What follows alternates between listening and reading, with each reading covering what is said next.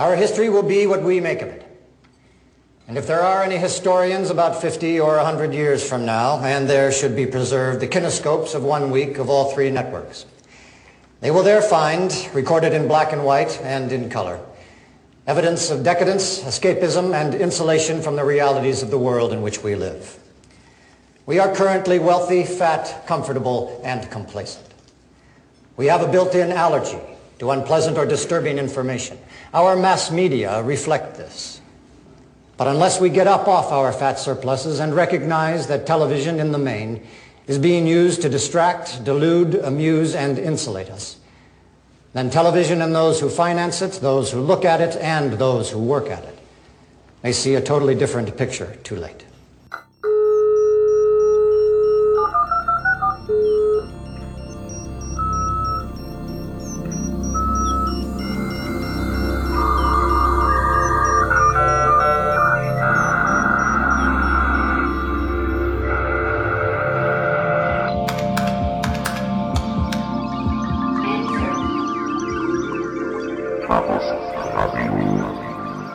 Hallo, hier ist Chaos Radio Express, Ausgabe Nummer 72. Mein Name ist Tim Pritlove und äh, wir schreiben immer noch den 23. Januar 2008 und immer noch heißt, ich befinde mich auch immer noch in Wien und immer noch im MetaLab und äh, schare interessante Gesprächspartner um mich, wie ich sie äh, kriegen und greifen kann was äh, einem im Übrigen im MetaLab auch nicht sehr schwer fällt, weil hier ist doch eine äh, extreme Technik und Know-how-Dichte äh, zu spüren. Und so bin ich auch auf die Idee gekommen, ein weiteres Thema, was ich schon lange auf der Liste habe, mal anzugehen. Und zwar moderne äh, Entwicklung von Webanwendungen. Ähm, so, mm, wir befinden uns ja im 2.0-Zeitalter von äh, allem Möglichen. Den Begriff kann bestimmt schon kein Mensch mehr so richtig hören. Alle rollen mit den Augen, aber so richtig wissen, was dahinter steht, vor allem technisch, ähm, das überblicken dann auch nur noch äh, die wenigsten. Jetzt habe ich hier nochmal zwei tolle Gäste, und zwar äh, den Esat Hajdarevic, habe ich es richtig ja. äh, hinbekommen? Ja, und Christopher Clay, hallo. Hallo. Ähm, ja, schön, dass ihr äh, die Zeit gefunden habt, dabei zu sein. Ähm, ich habe euch ein bisschen rausgepickt, weil ihr so ein äh, knuffiges Projekt gestartet habt vor einem Jahr oder so ungefähr. Haut das hin? Etwas weniger als ein Jahr, ja. Etwas weniger als ein Jahr, also in 2007. Und äh, dieses Projekt heißt Soup, Suppe ähm, die Websuppe. Ähm, was ist denn das? Was ist denn Soup? Könnt ihr das mal umreißen? Ja. Okay, also Soup ist ein Tumble-Logging-System. Und was ist ein Tumble-Log? Ein Tumble-Log. Ein Tumble-Log, genau. Tumble wie vorbeifallen. Ähm, Aha. Tumble-Logging ist eine neue multimediale, minimale Art des Bloggens. Ähm, es ist gleichzeitig eine sehr moderne Art zu bloggen, äh, irgendwo zwischen einem klassischen Blog und sowas wie Twitter.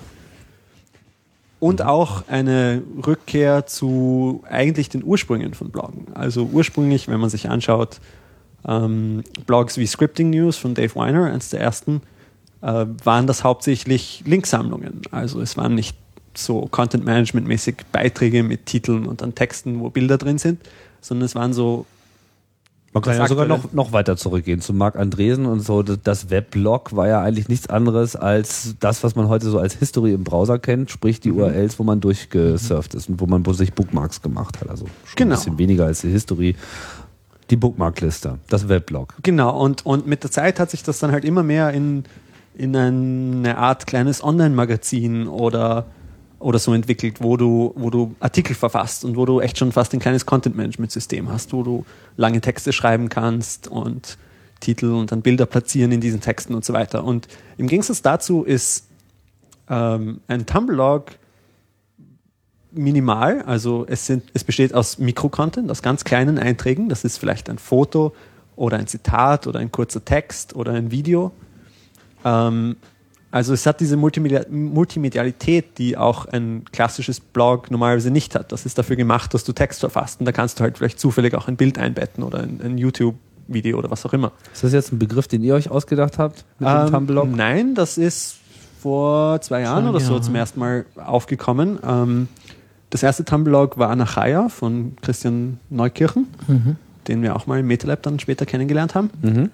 Äh, und ganz bekannt auch Projectionist äh, war ein Tumblr von einer Gruppe oder ist ein Tumblr von einer Gruppe an, an Ruby-Leuten, ähm, die diese neue Art ausprobiert Ja, haben. genau. Sie haben sozusagen diese Bewegung gestartet, also und dann äh, irgendwann gab es den ersten sozusagen der ersten gehosteten Tumblr-Service namens tumblr.com. Äh, sie haben als erstes sozusagen angeboten, dass man diese Form äh, in einem, also man s- sign up und kann so ein Tumblr-Log haben. Ja. Ähm, das heißt, ja, das Ja, vielleicht, ich weiß nicht, nochmal ganz kurz die, Ja. die, die Merkmale. Also was unterscheidet einen, einen Blog von einem Tumblr? Äh, ein Tumblr hat normalerweise mehr Einträge und häufigere Einträge und dafür kürzere Einträge. Also es ist ähm, ja, höhere Frequenz und dafür kleinere Länge der, der Beiträge. Also mehrmals täglich in der Regel ähm, veröffentlicht man dort was. Und es ist multimedial, es besteht eben nicht nur aus Text, sondern ein, ein Zitat zum Beispiel oder ein Foto sind genauso wichtig und prominent. Und eigentlich, also was Tumblr ausmacht, ist, ist zu einem sehr großen Grad das Informationsdesign. Ah, Ich habe Informationsdesign studiert, deswegen mag ich diesen Begriff so gern. Ähm, also wie das Interface darauf ausgelegt ist, auf diese Art von Content im Vergleich zum Interface eines Blogs und wie der Inhalt äh, präsentiert wird im Vergleich zu den Templates, die ein Blog hat, äh, ist ganz, ganz wichtig. Also, dass die, die, die, Schrift groß ist, die Spalten schmal sind, dass es halt funktioniert, auch wenn ich nur ein kleines Zitat poste oder ein, ein, ein Foto. Ähm, in einem, in einem WordPress-Blog oder so äh, würde das ganz mager ausschauen, würde das so ausschauen. Als, also die Art, wie das halt angelegt ist und wie das dargestellt wird, beeinflusst sehr stark den Inhalt. Und wir glauben, dass da eben Weblogs und Blogsysteme in die falsche Richtung gegangen sind. Und durch diese Ausrichtung auf längere Artikel ähm, Erwartungshaltungen erzeugen und, und ähm, Anforderungen, die sich nicht decken mit dem, dem was der Großteil äh, der Menschheit so publizieren will. Es ist ähm, lustiger und leichter, ähm, so kleine, ein, eine Art so, ähm, wie sagt man da, ein Scrapbook, so kleine Beobachtungen aus dem Alltag und äh, Sachen, die man wo gefunden hat und lustig findet, zu veröffentlichen, als jetzt Artikel zu schreiben. genau. Also nichts gegen Weblogs, die sind, die Naja sind klar, super, ja, aber ich denke, denk, da, da, da haben sich dann halt, hat sich dann einfach auch auf, auf Basis der Technologie ähm, einfach so unterschiedliche Publikationsmethoden ähm, Methoden, äh, äh, einfach entwickelt. Nicht? Also du hast ja auch schon äh, eingeleitet, so am Anfang war der Link so und der Link stand komplett für sich selbst äh, und sonst gab es da halt gar nichts. Und dann hat sich das so weiterentwickelt, dass man den Link kommentiert, so, auch wenn der Link noch im Vordergrund stand. Es gibt auch heute noch so einige wenige populäre Blogs, die ich auch lese, die auch noch dieses klassische äh, Weblog-Prinzip, wo immer so ein Satz noch dazu steht, aber im Vordergrund steht der Link und auch wenn man so im RSS-Feed, wenn man das so automatisch abonniert hat und man klickt sozusagen den angebotenen Link, man landet auf der externen Seite. Das heißt, jeder Eintrag bezieht sich immer auf das Web und nicht so sehr auf das Blog selbst. Und das ist ja dann das, was eigentlich dann durch diese, ähm, das, das, das, ähm, also dass man das sozusagen die Weblog-Software genommen hat als eigene Publishing-Plattform, dass nicht mehr so sehr der Link nach draußen, sondern eben der eigene Beitrag im Mittelpunkt Genau. steht. Das ist so äh, mehr so eine, so eine Artikelmaschine geworden. Und wenn man sich heute anschaut, was die größten Weblogs sind, äh, sind das eigentlich ausnahmslos welche, die komplett kommerziell sind, hinter denen Redaktionsteams stehen. Also ich weiß nicht, Engadget und TechCrunch und Boing Boing und keine Ahnung. Also das sind nicht mehr persönliche ähm, Ansichten auf das Internet im Endeffekt. Das ist nicht mein eigener Remix von was ich cool finde im Internet, sondern das ist ein, ein Unternehmen, die machen damit Geld. Ähm, man muss sich nur anschauen, diese ganzen Artikel, wie verdiene ich mit meinem Blog Geld, was für Inhalte soll ich am besten, wie komme ich auf Dig, wie. Also Tumblr-Blogs sind irgendwie das, das ehrlichere, persönlichere, direktere Medium. Finde also bei Boing Boing würde ich dir nicht ganz so zustimmen, weil ich finde sowohl Boing Boing ja doch Boing Boing ist, ja, ja. einerseits ist nicht, so, die- nicht so kommerziell ausgerichtet genau. ist, aber auch vor allem auch immer noch sehr eigentlich seinem Titel gerecht wird. Und so äh, Directory of Wonderful Things sich immer auch sehr noch aufs Web Stimmt, und, bezieht. und linkt, so, ne? linkt immer nach außen. Aber, aber was, für, was für persönliche Weblogs gibt es? Ich weiß nicht, Jason Kotke vielleicht oder so. Aber die, die von einer Person verfasst werden und, und nicht mit kommerziellem Hintergrund, äh, die sehr, sehr bekannt sind. Vor, weiß nicht, 1998 waren das fast alle. Heute sind das sehr wenige. Also nicht wenige, aber nicht die großen. Hängt natürlich immer ganz davon ab, in welche Domain man da äh, blickt. Aber wie auch immer, ähm, euer Fokus ist sozusagen mehr so dieses Zitieren des Webs. Ne? Und das ist ja eigentlich auch so das, was man äh, so sieht. Du hast ja schon äh, aufgezählt. Ihr habt ja äh, ist im Prinzip auf fünf sind fünf, äh, fünf Typen äh, zusammengeschrieben. Äh, ja, aber wir, wir, also wir haben vor, in der Zukunft sozusagen äh, dieses Angebot, Angebot zu erweitern. Also zum Beispiel ein Content-Type äh, Review oder ein Event, dass man ein Event posten kann. Okay, aber bis, bisher habt ihr, genau. damit habt ihr auf jeden Fall erstmal gestartet. Was ist genau. es? Also, du hast schon erwähnt, also, Quoting, also dass man Leute zitiert. Ja. Da ähm, gibt es Text, also, es gibt mal, ja, Text, ja. Zitat, äh, Bild, Video Link. und Link. Link genau. genau. Mhm. Also Link sozusagen genau. ist sozusagen die, der Ur, die Ursuppe genau. und dann äh, kommen die anderen äh, Sachen dazu. Finde ich, aber, find ich aber eine sehr interessante Sache. Vor allem so dieses Zitieren. Ja, das ist durchaus so ein, so ein Meme, was ja auch irgendwie aufgekommen ist, so in Blogs, dass man eben manchmal eben auch einfach zitiert. Mhm. Und ähm, ja, und äh, gut, aber mit Text bietet ihr dann sozusagen ja auch die Möglichkeit, einfach selber zu schreiben. Also ja. es fällt ja nicht weg. Also Wobei das auch Na, ich wollte sagen, nur fürs Zitieren. Zum Beispiel, wir, wir verwenden das selbst, uh, feedback.sub.io.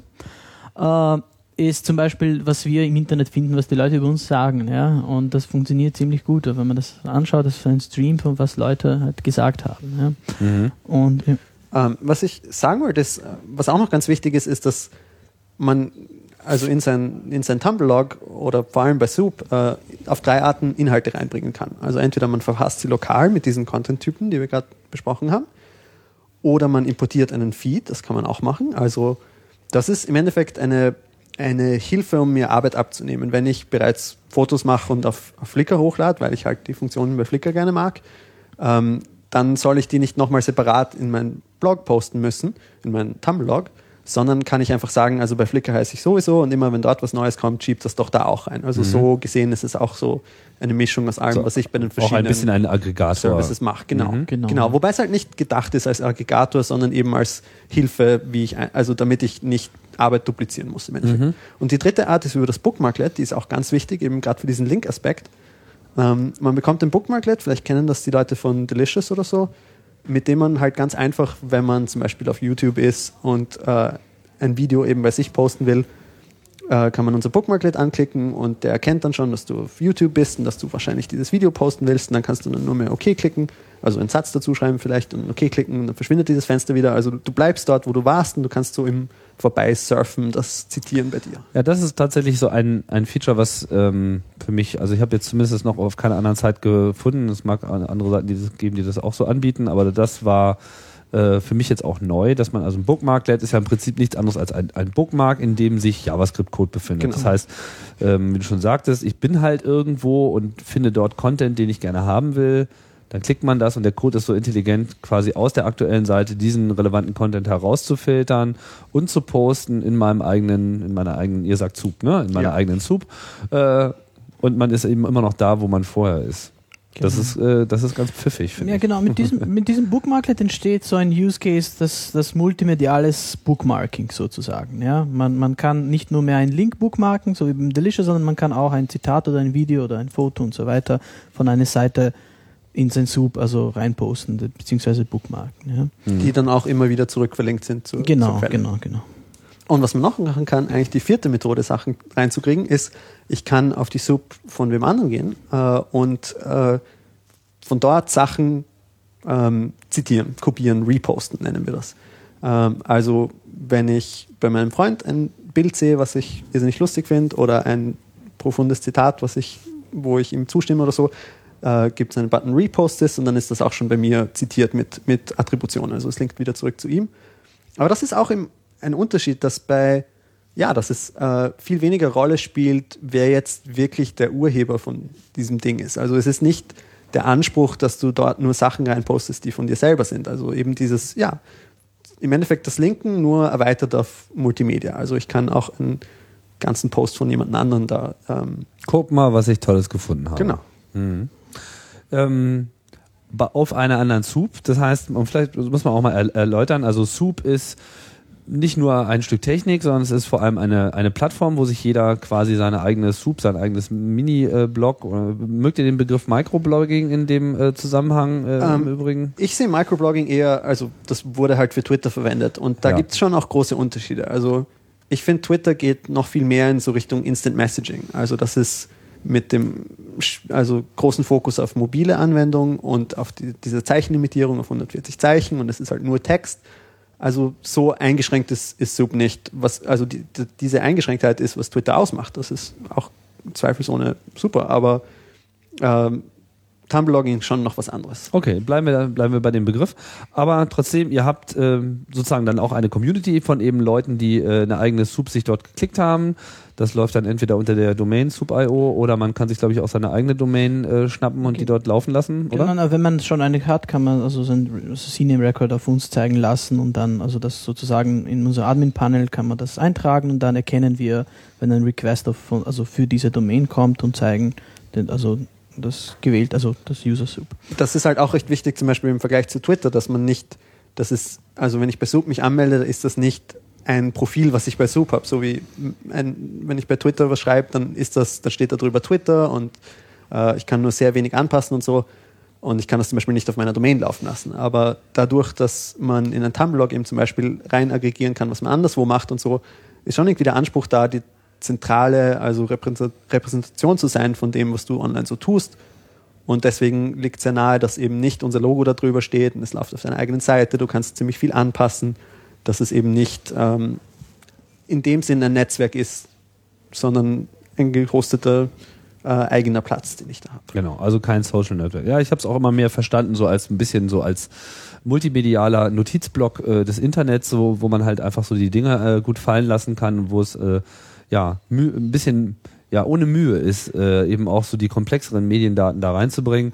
Wenn man jetzt nochmal das Beispiel mit, ich habe mein eigenes WordPress-Blog und so weiter und ich will da ein Video machen, dann muss ich dann irgendwie da den HTML-Code irgendwie kopieren und embedden und tralala. Nicht, dass das jetzt außerordentlich schwierig ist, das gelingt ja vielen Leuten, aber ihr macht es ja an der Stelle dann auch einfacher. Ähm, ja, wenn man äh, so eine Super haben will, geht das bei euch kostenlos, richtig? Ja, ja, das ist Natürlich, alles ja. kostenlos. Ähm, vielleicht sollten wir die URL nochmal noch mal explizit erwähnen. Das ist soup.io. Also IO. genau, ja. Das war, das, also IO ist ganz interessant, das ist die British Indisch, äh, Indian Ocean. In, in, Indian Ocean Territory, weil halt, äh, wir sind irgendwann auf diesen Namen Soup gekommen und der Name hat uns gut gefallen. Das ist so eine Mischung von was ich auch, was ich woanders finde und so weiter und Tasty Soup und so weiter. Wo man halt alles rein. Genau, Halt. reinwerfen kann und es schmeckt trotzdem gut. Und äh, aber leider war .com und .net und so weiter, das war alles besetzt und so weiter. Und dann haben wir so ein cooles, also eine coole Alternative, Alternative gesucht und ähm, IO war so ein bisschen Input-Output. Also Klar, das passt natürlich genau und, und also wir sind ziemlich zufrieden. Ja, gut. wir Rein in wollten die halt- Suppe, raus aus der Suppe. Ja, wir wollten halt auch nicht so ein, so ein Web 2.0 Klischee-Namen mit irgendwie weggelassenem Vokal oder 5O in der Mitte oder so irgendwie machen, nur damit wir eine .com kriegen. Ja, und ja. haben uns gedacht, dann nehmen wir halt lieber was, was Exotisches. Ja, was, worauf ich mich jetzt ein bisschen mal ähm, konzentrieren wollte in diesem Podcast, sind so eure Erfahrungen bei der Entwicklung dieses Systems. Ähm, so populär das alles ist, es ist ja doch alles noch recht äh, neu und vor allem auch extrem in Bewegung. Da tut sich einfach eine Menge. Noch vor ein paar Jahren waren die Tools, äh, die Werkzeuge, die man und auch Programmiersprachen, die man heranziehen konnte, um eine wirklich stabile Web-Anwendung zu machen, dünn gesät. Oder zumindest bemühte sich das alles immer noch so ein bisschen aus der alten Welt, also aus der, ich sag mal so, aus der klassischen Programmierung. Ich schreibe ein Programm, was auf meinem Computer läuft. Äh, ja, viele haben dann halt mit Perl gearbeitet, Skriptsprachen haben da relativ früh gemacht, aber dann äh, gab es irgendwie so einen Bruch mit ähm, dem äh, Vorstellen der Anwendung äh, des Frameworks Ruby on Rails. Das verwendet ihr ja auch. Mhm. Ähm, könnt ihr das so bestätigen? Also die, die Sichtweise, dass da auch so ein, dass da so ein, so ein Schnitt äh, passiert ist? Das stimmt. Also mh, zum Beispiel ich persönlich bin auch mit Perl angefangen, habe dann zum Beispiel PHP programmiert und so weiter und dann habe ich irgendwann äh, Rails entdeckt und dadurch auch also Ruby on Rails und so weiter.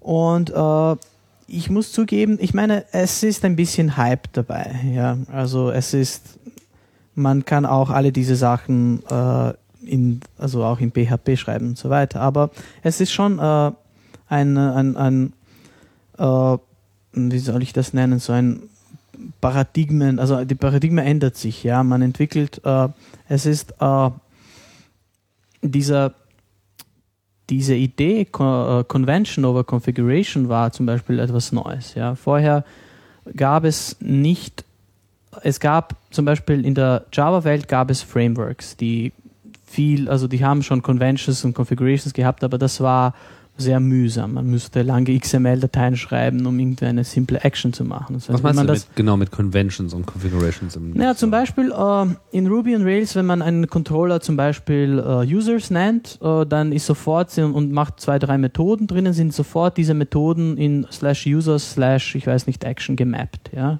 Das passiert sozusagen, man nennt das auch Magic und es ist viel dieses Magic dabei aber eigentlich jedes Mal sozusagen zu mappen, Users zeigt zu dem Users Control und so weiter, wäre sehr mühsam. Ja? Und Rails hat, war da, da einer der ersten Frameworks, das das, äh, das, das richtig gemacht hat. Ja? Und, und das haben die Leute auch erkannt. Aber ich muss auch zugeben, dass, äh, dass äh, eigentlich die Stärke von diesem Framework auch die unterliegende Sprache ist. Also man denkt, Rails ist eigentlich nur ein Framework, das in Ruby geschrieben ist. Ja, man schreibt weiter Ruby-Code. Also es ist nicht eigene Sprache oder sowas. Mhm. Ja. Und, und diese Sprache ist sehr mächtig und sehr, sehr dynamisch und so weiter und hat äh, ich, zum Beispiel, es gab Versuche, Rails in PHP umzuschreiben. Ich weiß nicht. Oder mm, dann gab es diesen Kick, PHP und, und Grails später und so weiter. Aber, und, und, aber das sind, das meiner Meinung nach, ich habe das auch ein bisschen damit gespielt, das funktioniert nicht, weil einfach diese Sprache nicht vorhanden ist. Und äh, was ich. Hm, was schätzt du denn so an Ruby? Äh, an Ruby, also was ich an Ruby schätze, ist, dass mh, hm, zum Beispiel das, das Objektorientiertes im Ruby, also sozusagen vollständig ist, nicht wie in Python. Also in Python gibt es primitive Typen, die dann nicht Objekte sind, sondern ich muss irgendwelche Funktionen abrufen auf diesen Typen und dann liefern sie Ergebnisse, sondern in Ruby ist alles ein Objekt. Ja? Mhm. Sogar, ich weiß nicht, True, False sind auch Objekte, ja? Mhm. die zu True Class und False Class gehören. Ja? Und, das, äh, und das kombiniert mit einer zweiten Eigenschaft, dass jede Klasse offen ist. Das heißt, ich kann zum Beispiel die String-Klasse nehmen und dort neue Methoden dazugeben. Mhm. Und wenn ich sage, ich weiß nicht, ich ich nehme eine Methode Scramble und, und führe das zum String und wenn ich sage im String Assad und dann Scramble, dann scrambled das, das AE zum Beispiel, ja, mhm. so randomized. Also ich kann bestehende, bestehende Klassen erweitern. Viele haben gesagt, uh, das ist gefährlich, das bricht zusammen, ja. Aber Ruby also hat auch in der Philosophie auch dieses, das Programmierer ist nicht dumm, ja. Also das ist auch ein bisschen von diesen, die Leute auch sagen so, ah, ohne statisches Typen, also Typing, das geht nicht, das bricht alles zusammen. Nein, also wenn man, äh, wir Programmierer sind nicht dumm und wenn man auf diesen Sachen achtet, auf diese Sachen achtet, also dann geht das ja. Mhm.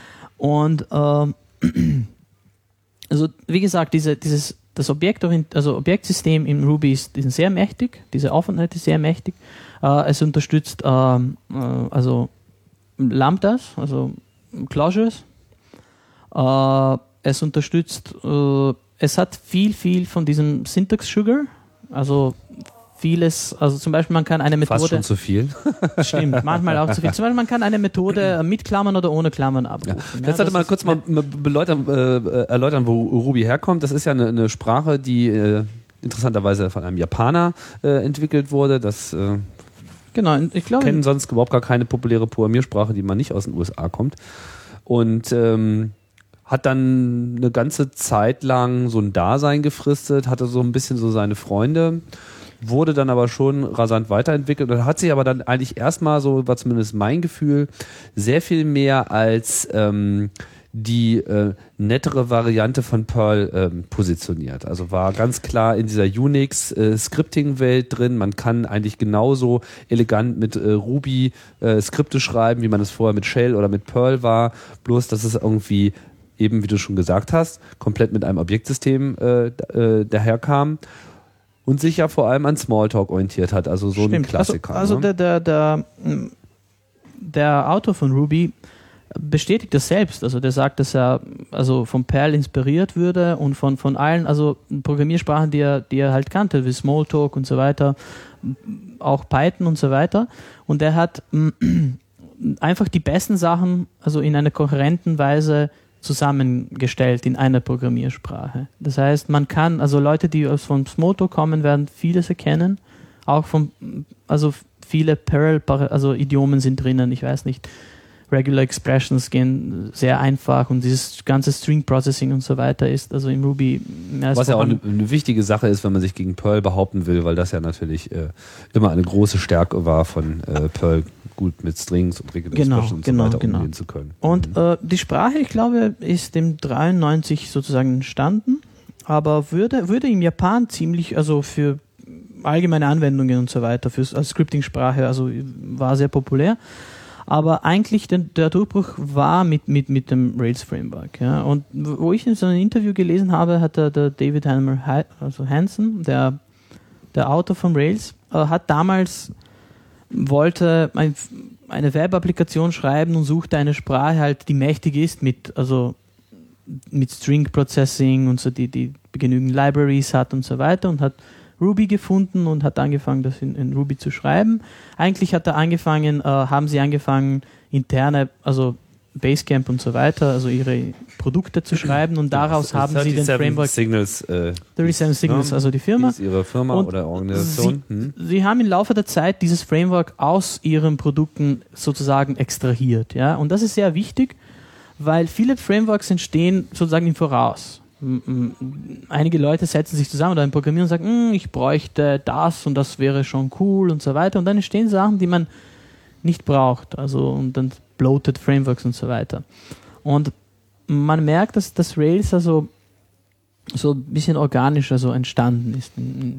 Und es hat ja auch noch, also das Rails-Framework bringt ja auch noch äh, eine ganz interessante ähm, Methodik äh, einher, die auch bei Smalltalk ursprünglich mal erfunden wurde, dieses Model View Controller äh, Konzept für User Interfaces was ja also von bei Smalltalk äh, das erste Mal sozusagen für GUI-Anwendungen äh, genommen wurde, von Apple interessanterweise mit WebObjects das erste Mal für Webanwendungen äh, übernommen wurde und Apple hat ja auch mit Objective-C auch einen ähnlichen Ansatz, äh, dynamische Sprache, mhm. Model View Controller, mhm. mhm. dynamische mhm. Sprache mhm. habe ich schon gesagt und ähm, bringt ja das zusammen auch so die mhm. der Framework-Gedanke. Ich hatte jetzt hier vor ähm, zwei Ausgaben zurück bei Chaos Radio Express haben wir uns auch äh, ausführlich über Macintosh Softwareentwicklung unterhalten, wie das dort mit den Frameworks läuft. Und das ist ja so ein ähnlicher äh, Aspekt. So, man mhm. kann halt, und das ist ja auch bei Rails der Fall, mit null Code hat man eine laufende Anwendung. Ja, also man fängt halt an und sagt, ich hätte jetzt ganz gerne mal eine Anwendung und man, man fügt einfach genau gar nichts hinzu, außer vielleicht dem, äh, einen Titel äh, zu geben und schon funktioniert etwas. Das heißt, das Ding bringt seine eigene Funktionalität mit. Genau. Und das äh, war dann eben so mein Eindruck, das hat einfach diese Web-Development extrem beschleunigt und dadurch das Model View Controller, ähm, äh, Ruby und dann eben auch dieses Rails so wunderbar äh, zusammengepasst haben, brach dann genau. irgendwie auf, brachen irgendwie genau. auf einmal äh, alle Dämme. Ich, ich, muss zugeben, dass, also ich muss noch was erwähnen, das sehr wichtig ist, ist dieser Model-Teil bei Ruby, das ist Active Record, heißt das. Und das war, also Ruby, das, das, da sind alle Stärken. Also die, das ist sozusagen das, äh, der Teil in diesem Model View Controller, der sozusagen die Datenbasis Genau, genau. Das ist eigentlich die ORM, also Object Relational Mapping. Das heißt, das ist die, dadurch arbeitet man mit der Datenbank. Und das ist einer der, also der Teile, das, das am meisten die Stärke also von Ruby äh, zeigt. Weil zum Beispiel, äh, wenn man eine Klasse macht namens User, und das ist auch dieser Convention over Configuration, man muss nicht sagen, dass diese Klasse oder äh, dass diese Klasse die Tabelle Users mappt, äh, sondern das ist per Default, ja. Und wenn man eine andere Tabelle in dieser Klasse also abbilden will, dann muss man das sagen. Aber per Default ist sie gleich wieder wieder Plural von dem Klassennamen. Das heißt, wenn ich sage Class User, Extended Active Record Base, dann ist sofort das sozusagen angehängt an die Tabelle Users. Und äh, wenn ich, ich muss auch nicht die Attribute, die in dieser Tabelle vorhanden sind, definieren, sondern sie werden dynamisch, äh, während, also wenn das ausgeführt wird, werden sie in die Objekte, die zurückgeliefert werden, sozusagen definiert oder injected, das ist ja Attribute. Ja? Das heißt, ich sage einfach User find first und ich kann schon auf diesem Objekt habe ich Methoden wie, weiß was nicht, wenn die Felder vorhanden sind, Punktname und ich sagen, kann sagen, Punktname ist jetzt Assad und dann Save und so weiter. Ja? Das heißt, diese mü mühelose Arbeiten mit der Datenbank, also in der anderen, also in PHP-Welt ohne Framework wäre das, ich weiß nicht, eine Select-Query schreiben und dann durch den Result-Set loopen und dann extrahieren und so weiter. Und vor allem mit zwei Sprachen arbeiten. Man hat dann Genau. das PHP und man hat das SQL und muss es irgendwie zusammenbringen. Und das macht man Genau. bei Ruby dann an der Stelle gar nicht. Ne? Genau. Mhm. Und ich meine, es ist nicht allmächtig für, für etwas kompliziertere. Also es gehen ziemlich komplexe Queries, aber irgendwann muss man doch sagen, find by SQL und dann also manuell das Query schreiben und so weiter. Aber mh, ich finde auch, relativ gut kann man in, in, in Rails, wenn etwas nicht vorhanden ist, wie zum Beispiel, wenn etwas unmöglich ist mit, dem, mit, mit dieser Find-Methode, also mit eingebauten Methoden zu machen, kann man wieder auf SQL zurückgreifen und so weiter. Auch Also man ist nicht gefangen in dem Genau. System, aber es nimmt einem überall Genau. da die Arbeit ab, wo man irgendwie äh, Genau. nicht immer wieder von A anfangen möchte. Genau.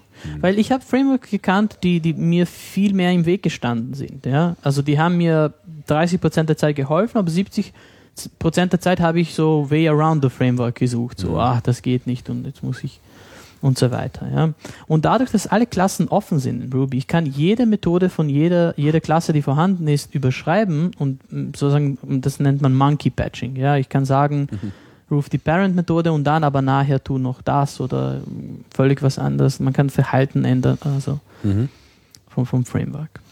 Das heißt, Soup ist mit äh, Ruby und Rails entwickelt worden, so komplett.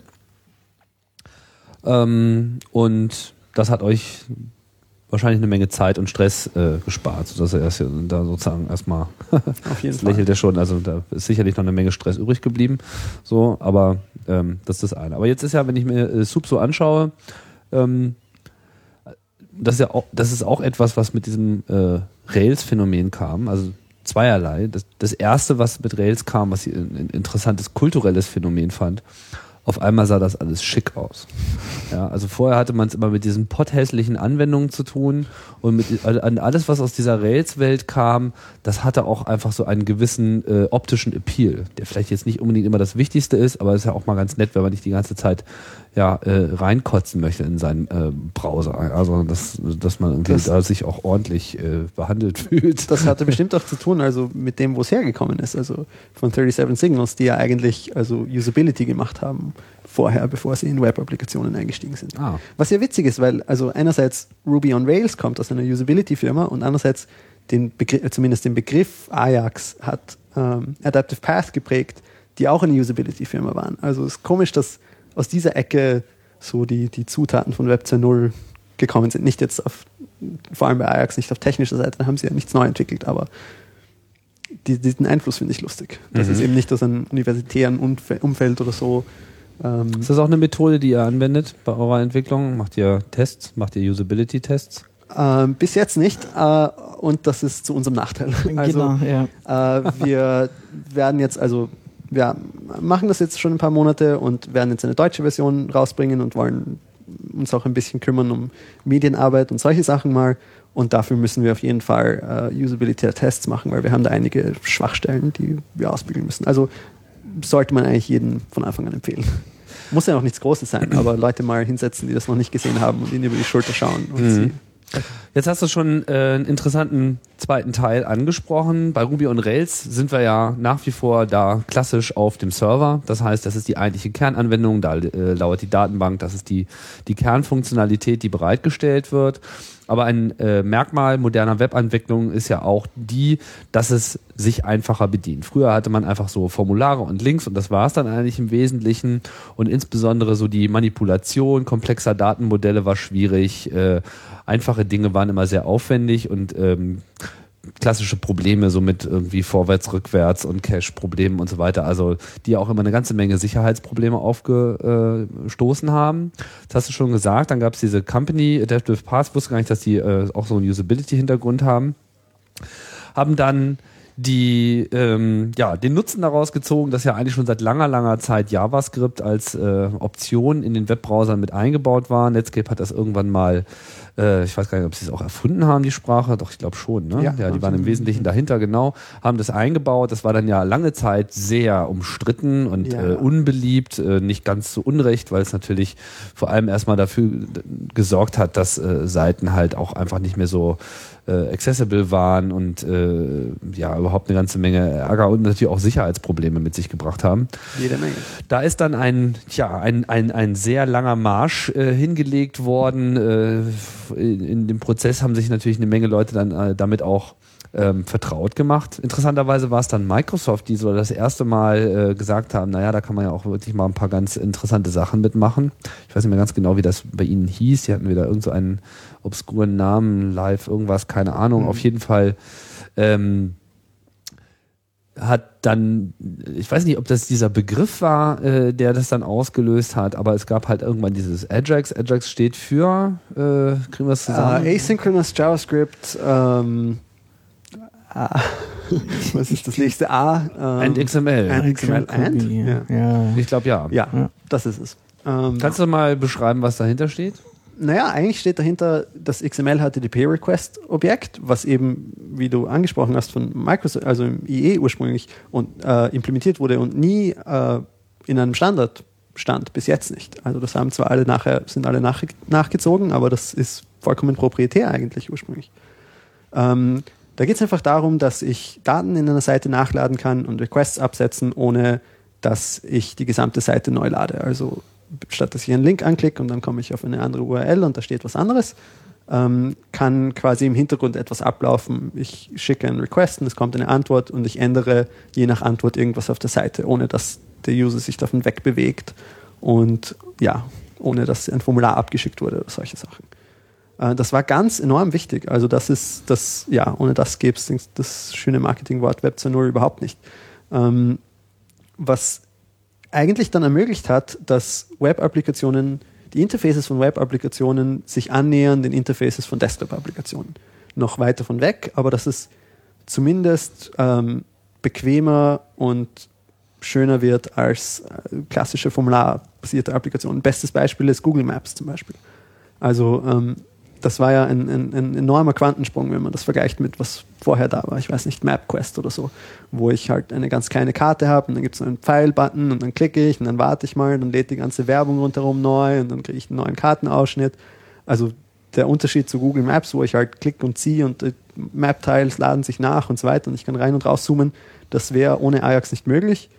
Ähm, beziehungsweise Ajax, also es ist, es ist ja nicht immer, das XML HTTP-Request dabei verwendet, Objekt dabei verwendet, und es ist ja nicht immer XML. Also das ist ja eigentlich ein falscher Name, aber Web 2.0 ist ja auch ein falscher Name. Damit muss man sich abfinden. ähm, es, sind, es sind beides Hype- und Marketingbegriffe, also die man kritisieren kann, aber in denen ein, ein Kern an Wahrheit und Nützlichkeit steckt auf jeden Fall.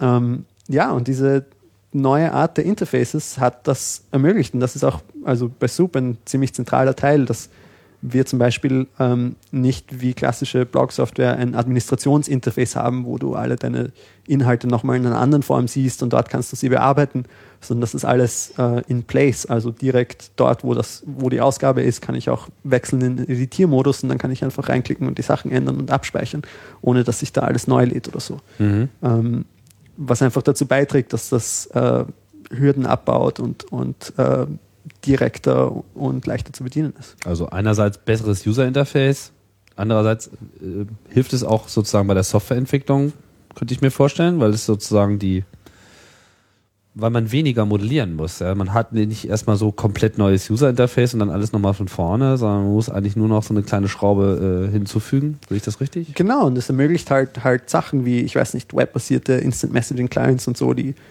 vorher einfach nicht zu machen waren. Also äh, auch, auch rein funktionalitätsmäßig. Das konnte man sonst nicht machen. Na, außer mit einem Meta-Refresh und dann. Ja, nicht, nicht auf eine. Ja, genau, es gab ja. Aller, genau, es gab so allerlei Klimmzüge, aber jetzt ist es ja irgendwie klar. Ähm, Google ist leading the path, würde ich sagen. Also äh, Google Maps ist das eine Beispiel. Äh, Gmail ist definitiv äh, ein anderes Beispiel, wo man auch sieht, äh, was für eine, also einerseits was im User-Interface-Bereich gemacht wird, aber was auch an Funktionalität äh, in Webanwendungen drinsteckt. Oder auch das iPhone ist sicherlich ein gutes Beispiel. Ich meine, ich meine, Apple hat das Ding rausgebracht und hat gesagt, naja, ihr seid halt Party, äh, ihr wollt entwickeln, na kein Problem, wir haben doch äh, JavaScript. Es ist das doch heißt- ein Browser drin.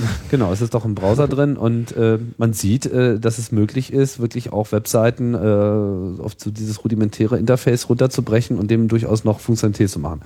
Da wird natürlich dann jetzt so mit dem SDK noch der zweite Schritt Ja. kommen und dann wird das nochmal ganz anders sein, aber es zeigt, äh, es geht. Oder auch Desktop-Widgets gehen ja in die gleiche Richtung. Äh, auf dem Mac das Dashboard, äh, auf anderen äh, Plattformen, ich weiß gar nicht, wie heißt das jetzt, bei, bei Vista gibt es das äh, im Prinzip auch. Gadgets, glaube ich, oder? Gadgets, Nein, das ist für genau. Google Widgets, was So, äh, auch bei KDE 4 äh, Ja. kommt das jetzt äh, mit rein.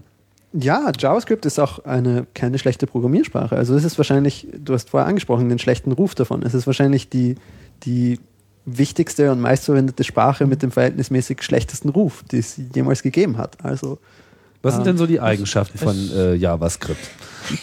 also JavaScript ist gar nicht. Na, ich wollte nur erwähnen, das Helmer Framework erwähnen, also nur kurz, das ist interessant, das ist ein Web-Framework, äh, das in JavaScript, also man, also du hast damit gearbeitet, genau, serverseitiges JavaScript, wo man halt auch Serverteil in JavaScript schreibt. Ja. Das ist doch so eine österreichische Erfindung. Genau, Oder? das, also ich, ich, ich habe es nicht verwendet.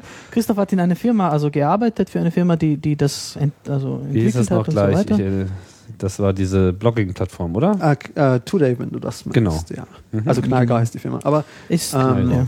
Ja, also es, es, man kann, es gibt durchaus Ansätze eben auch serverseitig mit JavaScript zu arbeiten und das ist nicht katastrophal. Also das ist, das funktioniert. JavaScript ist gar nicht so unähnlich, als ich vorher dem Messer zugehört habe, wie er Ruby-Features aufgezählt hat. Äh, diese Modifizierbarkeit der Objekte in Runtime und die keinen, also keine äh, Strict Typing und so, das ist alles bei JavaScript genauso. Also Lambda, Closures, hast du alles auch. Genau, ist auch eine Ähm, funktionale, dynamische Sprache. Genau, was ein, ein großer Unterschied ist das Objektsystem. Also es gibt nicht dieses klassische ähm, Klassensystem, was man kennt. Äh, es gibt schon Libraries, die das dann implementieren, wenn man sie unbedingt auf die Weise operieren will. Aber grundsätzlich ist äh, Prototypal Inheritance ähm, das Modell, was in JavaScript gewählt wurde. Und das ist exotisch. Also für die meisten ist das, das ist ein Umleinprozess, mit dem umgehen zu können. Äh, aber es gibt Leute, die die Meinung vertreten, dass das durchaus seine eigenen Vorteile hat. Beschreib doch mal. Ähm, ja. Was aber, was aber witzig ist, finde ich, ähm, ist, dass, wenn man sich anschaut, den JavaScript-Code, der da im Internet existiert, benutzen 99% davon wahrscheinlich nicht einmal auch nur das geringste von, von Prototypal Inheritance. Und meistens sind das ähm, kleine, kurze, schnell definierte Funktionen inline, die halt, und sobald dann ein anderes JavaScript eingebettet wird, was denselben Namen verwendet in irgendeiner Funktion, zerbricht alles. Äh, aber das muss nicht sein. Man kann das, man kann das auch sehr schön namespacen. Ähm, man kann mit ein paar kleinen Tricks so quasi private Methoden haben ähm, und, und Objekte bauen. Aber Prototypal Inheritance, ähm, kannst du das schön ja, also, fast erklären? ich, man nimmt, also zum Beispiel in traditionellem OOP macht man, nimmt man eine Klasse und dann hat man eine Instanz dieser Klasse. Das hat alle Methoden, die, die in einer Klasse definiert sind und so Mhm. weiter. In dem, in dem Prototype, also in dem, in dem Prototype-based OOP, also macht man das so, man hat ein, äh, ein Objekt, Da gibt es sozusagen keine Klassen. Genau, es gibt keine Klassen, sondern man, man hat, ich weiß nicht, wie das, wie das genau heißt, man das hat so ein Originalobjekt und wenn man, wenn man sozusagen Instanzen von diesem Objekt hat, macht man eine Kopie von diesem Objekt und arbeitet damit. Das heißt, alles, alle Objekte sind Instanzen bereits. Also Mhm. das sind, alles sind Objekte und wenn ich jetzt zum Beispiel äh, mache ich ein Prototype-Objekt namens User und wenn ich jetzt einen, einen, einen echten User haben will, dann mache ich eine Kopie und fülle das mit Daten ein. Das andere das Objekt ist sozusagen dann der Prototyp. Genau, Der- aber zum Beispiel, wenn ich, wenn ich, äh, wenn ich User haben will und dann will ich äh, eine in traditionellem Sinne, also Subklasse haben, Admin, dann mache ich einfach eine Kopie von User, füge die Funktionalität zu dem Admin und dann mache ich die Kopie von diesem, die Kopien von diesem Objekt Admin und das sind die, dann die Instanzen in traditionellem Sinne. Also, Spart auf jeden Fall auch Speicher. ja. Äh, ich weiß nicht, ob ihr es äh, wisst, aber es gab ja noch eine andere, ähm, nicht sehr populäre, aber auf jeden Fall sehr viel aufmerksam äh, erregende Plattform, die eine ähnliche Programmiersprache verwendet hat, die auch mit Prototyping gearbeitet hat. Das war der Apple Newton. Ah, Newton Script hat auch auf äh, Prototyping basiert. Und gibt Wusste auch, glaube ich, von Sun äh, eine, eine Programmiersprache, die heißt Self, die auch so ein ähnliches äh, Konzept macht. Also es ist auch nichts, was jetzt äh, mit JavaScript wirklich komplett neu war. Da ist ja eigentlich auch nur so ein bisschen wieder äh, herausgekramt, was man bis dahin schon so an äh, Softwareentwicklungskenntnissen äh, hatten, aber dann eben für diesen neuen Anwendungsfall. Aber so der erste Netscape-Browser und so, äh, wir wissen alle, da war nicht so viel Platz, äh, RAM und so Ja. weiter. Also von daher war das sozusagen auch schon so ein, so ein Zwang, der da mit reinspielt.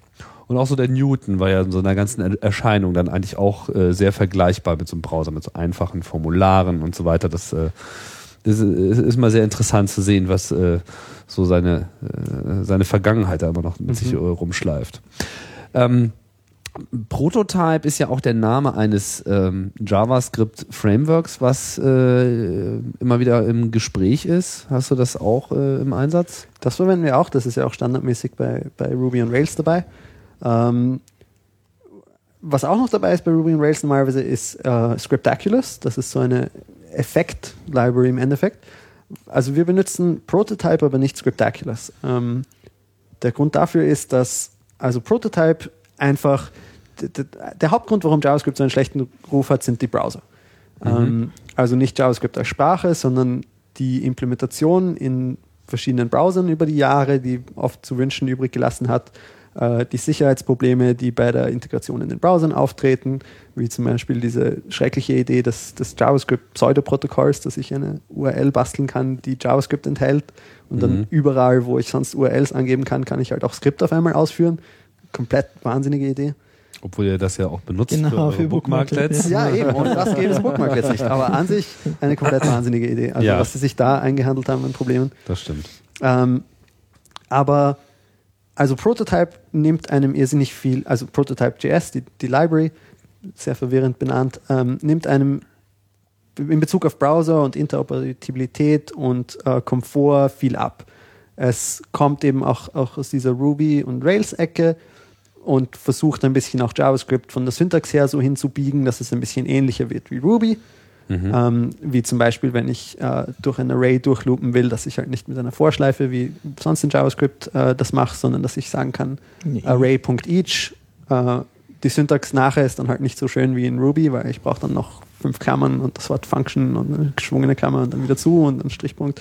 Aber ähm, grundsätzlich versucht das das ein bisschen anzugleichen Mhm. und das ist alles irrsinnig bequem. Ich war am Anfang immer ein bisschen skeptisch, so, oh, Prototype hat, ich weiß nicht, 40 Kilobyte und die müssen doch immer übertragen werden, zahlt sich das wirklich aus? Aber ja, es zahlt sich auf jeden Fall aus. Also die Geschwindigkeit, die man beim Entwickeln gewinnt, dadurch, dass man halt das, auch das äh, Document Object Model, also wie die HTML-Elemente äh, per JavaScript, ähm, wie man auf die zugreifen kann, wird durch Prototype so sehr erleichtert, dass man, wenn man das einmal gemacht hat, einfach ohne das Meine 40 Kilobyte, Nicht äh, jedes, jedes Bild äh, ja, hat auch mehr. Ja. Und außerdem nach dem Genau. ersten Mal ist es eh im Cache. und so. Genau. Und es wird dann auch noch wahrscheinlich äh, mehr oder weniger gesippt übertragen. Genau. Also das ist äh, nicht so schwer, wie es klingt. Ja, aber was ich eigentlich irgendwann mal angefangen habe, den Satz ist, ähm, warum wir Scriptaculous nicht verwenden, ist, dass es auch sehr nett, wenn man halt schöne Effekte wie Sachen, die ähm, also ausblenden oder sich bewegen machen will.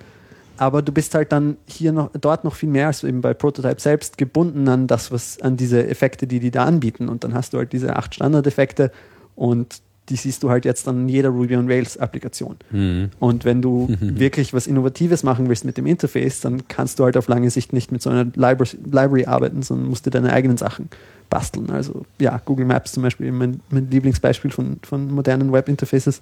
Ähm, klar, die mussten sich das selber schreiben. Da gibt es keine Library, die, die das implementiert, wie man in einem Rahmen dragen und droppen kann und so weiter. Also es ist, ist irrsinnig hilfreich, aber benutzen wir jetzt nicht. Eine, ähm, wir hatten das ja schon eingangs beim, beim Ajax, äh, nicht, haben festgehalten, das hat äh, sozusagen seinen Teil zur Web 2.0 Revolution jetzt mal in großen Anführungsstrichen äh, beigetragen. Jetzt haben wir eigentlich uns nur das J angeschaut, jetzt gibt es halt auch noch das X, XML, äh, spielt ja auch nicht gerade eine geringe Rolle in der Webentwicklung, also vor allem Also einerseits natürlich so als Data Storage, äh, gibt bestimmt kein Softwareprojekt heutzutage, was nicht irgendwo eine XML-Datei rumfliegen hat, weil äh, jede Programmiersprache die Möglichkeit bietet, XML leicht zu lesen und wieder zu schreiben. Man hat halt endlich mal ein einheitliches System, in dem äh, strukturierte Informationen gespeichert werden kann und kann sogar Umlaute. das äh, darf man ja nicht unterschätzen.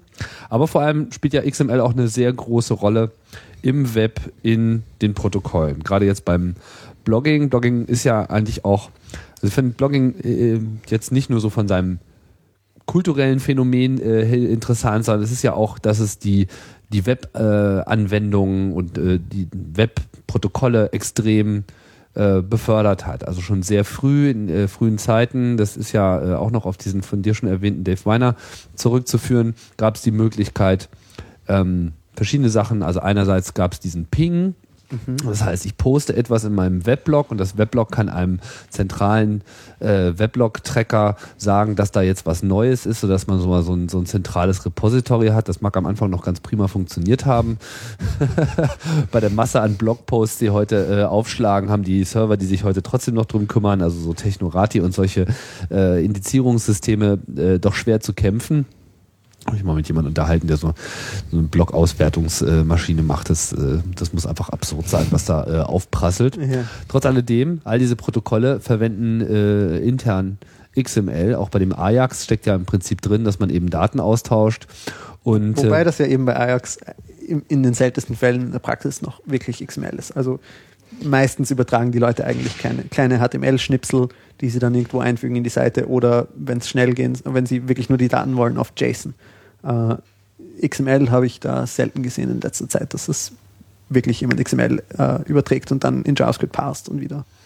Ja, auf JSON, das können wir nochmal okay. kurz, äh, kurz einbringen, das stimmt. Also JSON ist so eine neue Entwicklung. Überhaupt äh, sieht man, äh, viel orientiert sich jetzt an JavaScript. Also man merkt, äh, JavaScript wird so ähm, ja, übermächtig, also wird an so vielen Stellen genutzt, dass man eben auch möchte, dass man sozusagen nativer äh, reden möchte, sodass eben auch dieses Einpacken der Daten in XML äh, jetzt auch in JavaScript-Syntax gemacht wird. Das folgt aber eigentlich immer demselben Konzept. Man hat halt einfach hierarchische Strukturen, Elemente und Attribute und das Ganze ist irgendwie so gepackt, dass eben klar ist, wie die Strings kodiert sind.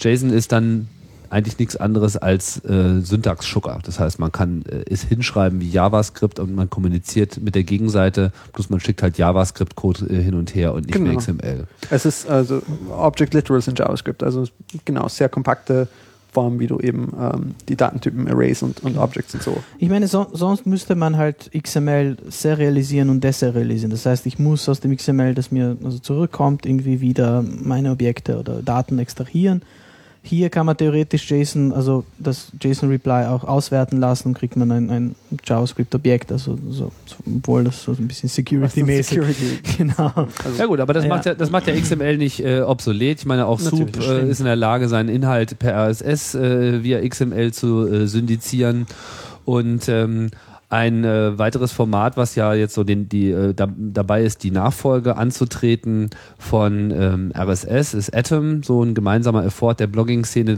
nicht mal diese RSS-Konfusion zu beenden. Ähm, sieht auch nach einem potenziellen Erfolg aus. In the long run wird noch eine Weile dauern, aber äh, dieses äh, Atom, Atom ist äh, auf jeden Fall gut nachgedacht. Also da ist äh, wirklich mal ein bisschen Gehirnschmalz investiert worden. Man hat gemerkt, dass die Leute, die da beteiligt sind, dieses Thema dann wirklich mal tottreten wollten und dann äh, keinen Bock mehr hatten, sich noch weiter mit Dave Weiner darüber zu streiten, mhm. äh, wie die Dinge jetzt zu sein haben oder nicht. Und dabei ist ja was ganz Interessantes äh, herausgekommen. Also einerseits eben eine, ein Nachfolgeformat für RSS, in dem einfach mal alles so stringent definiert ist, dass man dann auch mal weiß, äh, was was bedeutet. Und wie das Datum wirklich formatiert sein soll. So, das war ja bei RSS oh ja, ganz böse. Ja. da habe ich auch immer mit zu kämpfen. Ähm, aber dann gibt es ja auch noch äh, dieses Atom als Protokoll. Was hm. spielt denn das für eine Rolle? Ähm, ja, das Atom Publishing Protokoll ist, ist eine ganz simple ähm, restbasierte, äh, wir machen heute alle Buzzwords durch. Ja, darum geht es ja hier ähm. auch. Wir wollen jetzt mal die Buzzwords auf den Tisch legen. Also es ist im Endeffekt, ähm, was ist das Atom Publishing Protocol? Ein, eine Alternative zu XML-RPC oder so oder SOAP-basierten Web Services. Ja, XML-RPC, genau, das wollte ich ja vorhin eigentlich noch erwähnen. XML-RPC war ja so dieses, ich rufe eine Funktion auf einem anderen Server auf und übertrage die Parameter in XML kodiert hin und her. Das ist ja das, was Dave Weiner gemacht hat, damit man eben auch mit so einem Blogging-Client arbeiten kann. Genau. Das und auch dieses Ping hat dieses XML-RPC äh, verwendet. Mhm. Aber das ist ja eine recht arkane Methode, so, das ist so so ein bisschen so wie C, alles so harte Typen und so weiter. Äh, man kann da nicht wirklich so XML rüberschicken, wie man sich das so denkt, sondern das XML wird nur benutzt, um klassische Standardtypen so wie Integer und Strings äh, zu codieren. Und äh, Atom bietet da jetzt mehr Flexibilität. Genau, also es ist einfach. Beziehungsweise das REST-System bietet mehr Flexibilität. Was hängt denn da jetzt mit was zusammen? Ähm, ja, REST ist äh, eine Strategie, wie man Web Services entwickeln kann. REST ist eine Formulierung eigentlich und Benennung von dem, was äh, eh schon in HTTP, ähm, es ist eigentlich eine, eine, eine Rückkehr zu ähm, dem nativen Verhalten von HTTP. Also wir haben, wir haben, ähm, wie heißen die HTTP-Verben? Get, Post, Put, Delete? Äh, Genau, HTTP Verben. Verbs, ja. ähm, auf äh, Content Type Header, auf die diversen HTTP Header, anstatt dass ich für meine, für meine API oder für mein, ähm, ja, für meine API einer Web-Applikation zum Beispiel SOAP benutze oder XML-RPC, wo ich alles äh, in, im Endeffekt ähm, in, in, in Envelopes packe, wo ich halt in XML einen Container mache und da rein schreibe ich dann, wie die, Methoden, na, wie die Methode heißen soll, äh, geht REST eine, setzt es eine Stufe weiter oben an und sagt, ähm, die URL sollten wir doch schon die Methode, beziehungsweise die URL sollten wir die Ressource nennen und dann die, das HTTP-Verb die Methode, was ich damit machen will. Jetzt schmeißen wir eine ganze Menge Sachen zusammen. Ich glaube, jetzt müssen wir noch mal ein bisschen Begriffsklärung betreiben. Also wir hatten dieses XML-RPC, das verwendet XML, um diesen Standard, ich rufe dich auf, äh, Methodik zu machen. Jetzt hast du SOAP erw- erwähnt. Da gab es mal eine ganze Weile lang äh, viele Unterstützer. Microsoft war dabei, andere auch und alle fanden das ganz toll. Bloß im Vergleich zu einem normalen XML-RPC-Call war dieses SOAP mit einem unsäglichen äh, Monstrum an äh, XML-Dekoration versehen. Ähm, das heißt, man musste auch für ganz einfache Sachen extrem viel Daten durch die Gegend schicken und äh, viele Dinge äh, berücksichtigen. Und dieses äh, REST, wofür steht denn nochmal REST eigentlich genau? Representational State Transfer. Äh, und ich habe auch kurz mal in diese Dissertation reingeschaut, wo das so definiert wurde, aber das war mir dann doch ein bisschen zu hoch. Also Aber es ist sozusagen, es nutzt aber, es greift auf eine, eine Ureigenschaft des Webs zurück, nämlich dass alles stateless, Stateless, ist. Das heißt, ich äh, mache einen HTTP-Get, so nach dem Motto, gib mir die Webseite, dann gibt die Webseite äh, mir das halt zurück in einer Antwort. Aber das kann alles asynchron voneinander passieren. Das bezieht sich zwar aufeinander, aber es gibt keinen kein State, es gibt keinen irgendwie jetzt äh, bist du in diesem Zustand, ist bist du in diesem Zustand, ist bist du in diesem Zustand.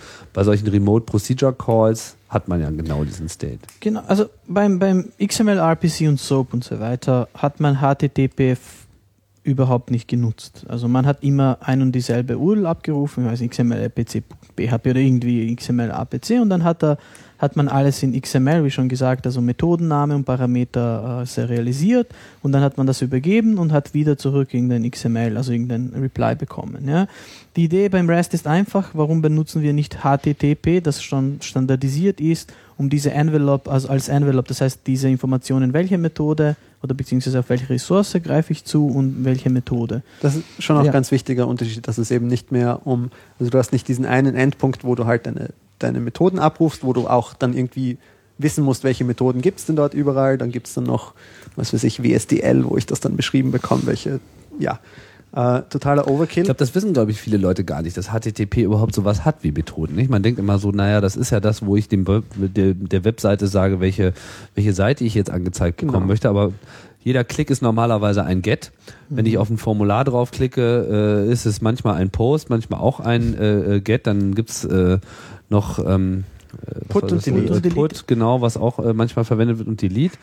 Es gibt dann noch ein paar weitere, also über HTTP wird ja zum Beispiel auch modernes File-Sharing gemacht, also WebDAV ist auch eine Erweiterung von, von HTTP, wo man dann eben diese typischen Filesystemmethoden hat, man kann auch Dinge umbenennen und bewegen und so weiter. Äh, Also ganz viel basiert mittlerweile auf HTTP, ohne dass man das irgendwie sieht. Und dieses REST greift äh, im Prinzip jetzt diese Idee auf. Und ja, um den Satz fertig zu sprechen, also statt, statt dass ich, äh, statt dass es methodenbasiert ist und ich habe eine Methode, was weiß ich, get users und die schicke ich dorthin und dann kriege ich die Antwort, ist es äh, äh, ressourcenbasiert. Das heißt, ich habe äh, eine URL slash users, dort sind alle User. Und ein User, und jeder User ist wieder durch eine URL repräsentiert, also zum Beispiel slash users slash assert. Ähm, wenn ich eben die Daten von dort abrufen will, dann mache ich einen GET-Request auf diese Ressource. Wenn ich sie ändern will, dann poste ich zum Beispiel was zu dieser Ressource. Wenn ich sie löschen will, dann schicke ich einen Delete-Request zu dieser Ressource. Also es dreht das um und macht es nicht. Also die Methode ist das Wichtige, sondern die Ressource. Und ich habe ein sehr limitiertes Set an Methoden, nämlich Get, Put, Post, Delete, mit denen ich operiere. Und das, dieser, das folgt dieser CRUD, also Create, Retrieve, Update, Delete, also diese vier wichtigsten Operationen. Was nicht so ganz eins zu eins merkt. Genau, ja. Post, Delete, aber genau. Worauf geht das jetzt zurück, dieses CRUD? Na, CRUD ist irgendwie, wie ich, wie ich das kenne, ist so eine Abkürzung für diese vier wichtigen Operationen, die man über ein, ein, ein Daten also machen kann, und zwar Retrieve, Update, äh, Create, Retrieve, Update und Delete. Also mhm. was man halt. Typische. Management-Operationen. Genau. genau. So, jetzt können wir vielleicht den Bogen auch wieder zurückschlagen. Da habe ich vorhin so ein bisschen das falsche, äh, fast zu falschen Zeitpunkt aufgemacht. Äh, dieses Atom Publishing Protokoll bedient sich jetzt, äh, also empfiehlt sozusagen diese, diese REST-Methodik, also wirklich so in der HTTP-Welt zu leben. Was kann man damit machen? Ähm, etwas, also im Endeffekt einen Atom-Feed, der, wie du erwähnt hast, was ähnliches ist wie RSS, nämlich als eine XML-Repräsentation von meinem Blog zum Beispiel, äh, administrieren. Das mache ich mit. Also mit Atom Publishing Protocol kann ich Atom Daten, die in Atom re äh, repräsentiert sind, also editieren, was hinzufügen, was löschen. Das ist ganz gut für so ein Blog-basiertes System, oder? Genau, das ermöglicht dann halt eben ja so Blogging-Clients äh, und ist im Endeffekt eine API, über die andere Services drauf zugreifen können und so weiter. Das heißt, Atom ist äh, drauf und dran, so das Standardprotokoll zu werden, um clientseitig Software zu haben, die mit Serverressourcen umgeht. Denke Kann schon, man sagen, ja. ne? Also es eignet sich da sehr gut, das ist sehr wohl durchdacht, ein nettes Paket, äh, sehr web-nativ, also ja. Back to the web. Genau. Wie ist denn das, um ein anderes äh, Ding anzusprechen, ähm, so mit so Sicherheit? Also Browser ist ja ein wildes Feld, das haben wir schon gehabt so und wenn man dann irgendwie tausend Einfallstore hat und Methoden und, und, und Ressourcen und wo man nicht überall was reinposten und hin und her schicken kann und JavaScript wird durch die Gegend geschickt und Objekte, wie viel Ärger habt ihr denn äh, mit sowas gehabt bei eurer Entwicklung? Ja, das, unser Problem war, dass wir so irgendwie auf Entwicklung fokussiert waren und Features und wir haben Security, also nicht vernachlässigt. So macht, also genau, und wir haben erst dann was gemacht, wo wir entdeckt haben, oh, jemand hat gesehen, das geht und so weiter. Eine mhm. Zeit lang am Anfang in Prototypphase haben wir kein Filtering gehabt, so Whitelisting und man könnte beliebiges JavaScript injecten und so weiter. Das haben wir alles mit der Zeit äh, entdeckt und, und Großteils dieser Sachen, also alles, was wir kennen halt, dass das äh, klar, das alles, was es gibt. Ungefähr. Nicht, nicht, dass jetzt genau. die noch vielleicht, aber vielleicht könnt ihr ja mal sozusagen mal ein paar, paar Empfehlungen geben, worauf genau. man äh, da sozusagen achten soll. Also eine der ersten Sachen in, in so Web Security ist diese halt SQL Injection. Das ist, das heißt, äh, ich meine, beim Ruby on Rails ist das nicht so, so wichtig, weil das Framework macht das, also SQL Cleanup, aber äh, was, was zum Beispiel vielleicht in anderen, hm, ich weiß nicht, in PHP und so weiter viel wichtiger ist, ist, dass man äh, einfach die Parameter, die reinkommen, also über ein Formular äh, direkt in ein SQL Query reinschreibt. Und da kann man also Little Bobby Tables äh, XKCD, also Referenz. Äh, man kann zum Beispiel, man macht ein Quote und, und dann schließt das, das vorige Query und dann sagt man Drop Table sowieso und dann ist die, die, die Table weg und so weiter. Also die Empfehlung ist eigentlich generell, dass das, was man von der Serverseite in den Client reintut und dann wieder zurückbekommt, genau. nicht eins zu eins einfach übernimmt und glaubt, dass das ja, alles genau, äh, genau. dass man dem nie trauen der darf. Freund ist, sondern das ist einfach alles der Feind. Genau, das gilt auch nicht nur für SQL, sondern auch für, weiß ich, Dateien. Also das, also wenn man, ich weiß nicht, sagen wir, wir haben eine Applikation, die ein Verzeichnis, also so ein File-Browser und so weiter dass man nicht diese Parameter eins zu eins übernimmt und dann lokal diese Files ausliest, weil, man kann Requests erfälschen oder irgendwas dort schicken, dann kann man auf Systemdateien am Server zugreifen und so weiter. Also alles, was halt User Input ist und was, was kommt, sollte man äh, also filtern und, und, und also ja. Und Äh, natürlich ja. Cross-Site-Scripting und Cross-Site. Genau, also Cross- da- aber genau. gibt es da nicht schon 15 Episoden darüber? Nicht bei Chaos Radio Express. Ich meine, es gibt natürlich eine ganze Menge äh, Podcasts, die sich jetzt auch zu dieser ähm, Thematik dann nochmal im Detail äh, äußern. Aber ich finde, wir können das durchaus mal ansprechen. Natürlich, Genau. also es, es geht halt, das zentrale Thema ist, jedem User-Input muss man misstrauen. Also ob da SQL eingeschleust wird oder JavaScript eingeschleust wird, mit dem dann böse Sachen gemacht werden, meine Login-Cookies ausgelesen und woanders hingeschickt und so. Ähm, das muss man alles filtern und äh, wissen, was man damit tut. Wie ist denn das ähm, so mit den Cookies und ähm, dem Session, Session Management? Weil wir haben ja schon jetzt erwähnt, so HTTP ist stateless. Das heißt, es gibt auch zwischen dem, dem Request und der Antwort zunächst einmal keinen direkten Bezug. So. Das heißt, oder sagen wir mal, zwischen, äh, gut, also zwischen dem Request und der Antwort schon, weil das ja über eine Verbindung geht und auch die direkte Antwort ist, aber so Aber zwischen zwei, genau, also der zweite Klick muss mit dem ersten erstmal irgendwie zusammengebracht werden. Man weiß ja nicht, woher der kommt. Genau.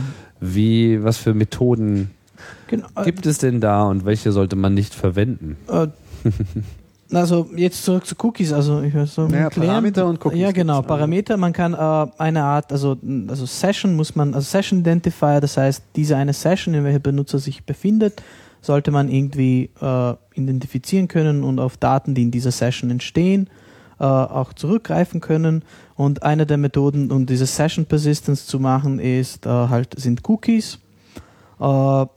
Ich meine, sollten wir eingehen, was Cookies sind, wie sie funktionieren. Ja, Das ist bitteschön. vielleicht- Ja, also einfach äh, bei, bei, äh, bei einem Reply vom, vom HTTP-Server kann er ein, äh, im Header auch ein Cookie setzen und das speichert der Browser lokal und schickt das mit beim nächsten Request. Das Also heißt, der, das ist das der, der. Server kann sozusagen dem Client sagen, hier merkt ihr das doch mal und wenn du mir das das Genau. nächste Mal wieder mitschickst, dann weiß ich Bescheid. Genau, es ist ein Key-Value oder mehrere Key-Value-Paare.